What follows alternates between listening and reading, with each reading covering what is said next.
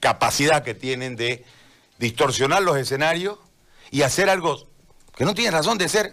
Y le pregunto a usted como médico antes de entrar al tema, doctor, este, ¿cuál es la diferencia entre 9 y 12 que yo me voy a mi casa? Evidentemente no hay ninguna, Gary. Evidentemente no hay ninguna, dependiendo de la hora que usted quiera dormirse nada más, pero no hay ninguna diferencia. Bien, doctor, le agradezco por el dato, porque era importante que un médico nos diga que no hay diferencia entre las 9 y las 12. No hay diferencia, yo no sé. En eso se plantea un, escenario de polémica. Y, dicen la gente se va a confundir. Entonces salgo yo y digo voy a respetar la autonomía municipal. Mentira. Autonomía municipal no es eso. Bueno, peleo por otras cosas, por los ítems, por ejemplo, para los médicos. A ver, dicen que no les han pagado, doctor, a los que trabajan en los, eh, en los domos. Así es, Gary. Llevamos 91 días de, de funcionamiento, de trabajo en los domos del hospital japonés. Es importante hacer notar a, a las personas que están escuchando tu programa y por cierto, muy buenos días a ti y a tu audiencia. Eh, los domos del hospital japonés se construyeron para atender netamente a personas con cuadros de COVID-19 críticos, o sea que requieren terapia intensiva. Entonces, los pacientes que están ahí en los domos son pacientes críticos que están conectados a máquinas, eh, con ventiladores, eh, con un montón de monitores, bombas de infusión, o sea, es un trabajo muy arduo, es una terapia intensiva COVID. Entonces nosotros empezamos el funcionamiento de estos domos, o del domo 1, eh, el primero de julio. El primero de julio, Gary, con un compromiso para que se nos cancele cierto eh, salario eh, mensualmente. Y con la palabra verbal, con el compromiso verbal del doctor Marcelo Ríos, el director del SEDE, de que se nos iba a cumplir. Son 91 días, Gary, que estamos trabajando continuamente, médicos, enfermeras, auxiliares, manuales, somos alrededor de 120 personas, y no se nos ha cancelado nada. Se ha hecho todos los trámites que nos han pedido, por cierto, gracias a la burocracia que hay en este país, cada día aparece un nuevo requisito, eh, se le hace una cosa, al día siguiente dicen, no, pero tenían que hacer esto, se hace eso, no, pero también tenían que hacer esto y así. Y así nos tienen de semana en semana en semana y hasta ahora no vemos nada.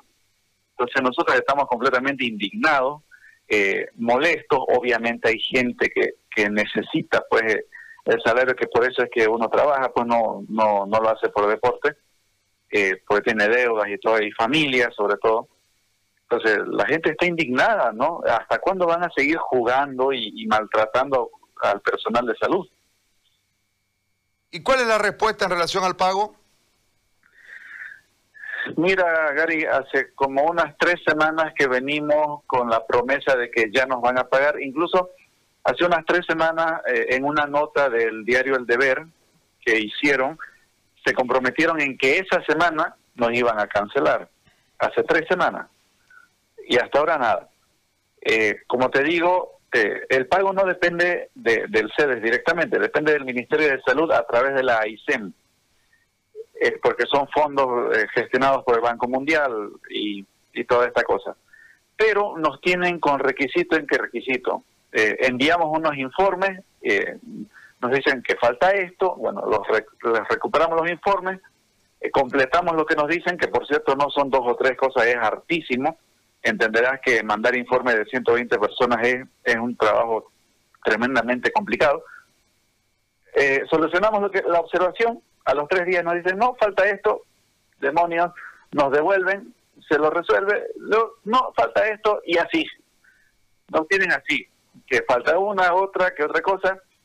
Hace una semana hemos enviado los, informes con que ya supuestamente eran los, eh, con las observaciones ya corregidas todo, ahora eh, que, que, el CIGEP, que no sé qué, y bueno, eh, son cuestiones administrativas que un personal de salud a veces no entiende mucho, pero nos tienen así, ¿no?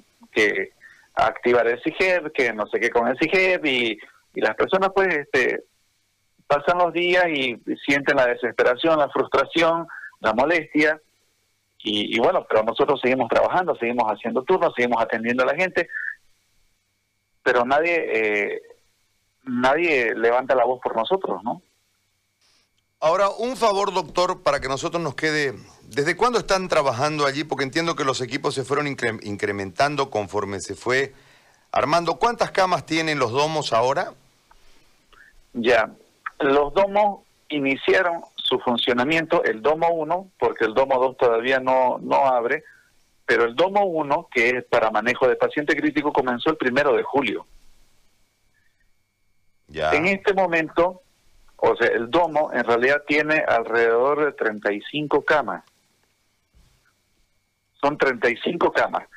Y para la atención de esas 35 camas somos cinco equipos de médicos, de seis médicos por equipo, o sea, somos alrededor de 30 médicos especialistas.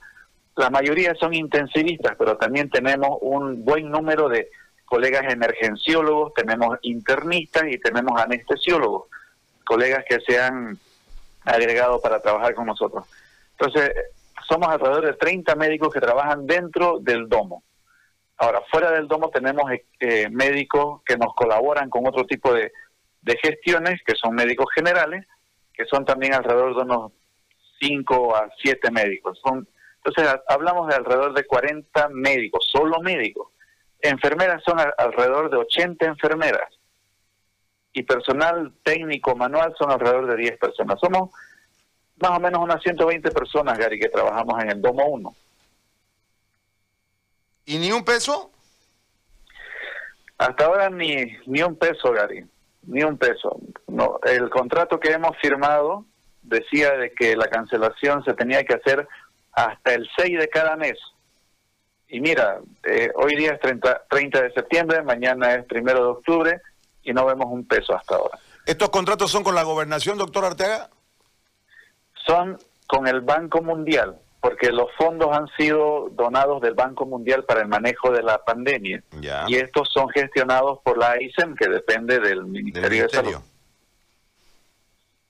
Ok, entonces son contratos con la ISEM, con el Ministerio. Así es. ¿Los 120 contratos son de ahí, doctor? Sí, Exactamente. ¿Y quién, quién canaliza o ustedes tienen una línea directa con la ISEM? Bueno, nuestro coordinador, que es el doctor Richie Hurtado, eh, coordina con la representante del Ministerio de Salud aquí en Santa Cruz, que es la doctora Santillán, y ella es la que se comunica ya directamente con, con la ISEM, con el Ministerio de Salud, ¿no? Eh, como le digo, eh, hemos agotado todas las instancias, cartas, eh, autoridades, ya, ya solamente nos ha quedado eh, exteriorizar nuestra molestia, eh, hablar con la prensa. El día de ayer hicieron una nota los de la Red 1 ya mostrando nuestro nuestro malestar, ¿no? Y, y bueno, hasta ahora no tenemos respuesta de que si nos van a pagar o no nos van a pagar. Muy bien. Doctor, yo le agradezco por este diálogo y lamento mucho que no les hayan pagado. Espero que les paguen, porque ya estamos a fin de mes, ¿no? Se acabó septiembre. Sí, 30 de septiembre, sí, sí. Se acabó septiembre. Doctor, muy amable, muchas gracias. Gracias a ti, Gary, gracias a tu audiencia y bueno, que vengan días mejores para nuestro país. Muy amable. Van a venir. Ya no podemos estar peor, ¿no?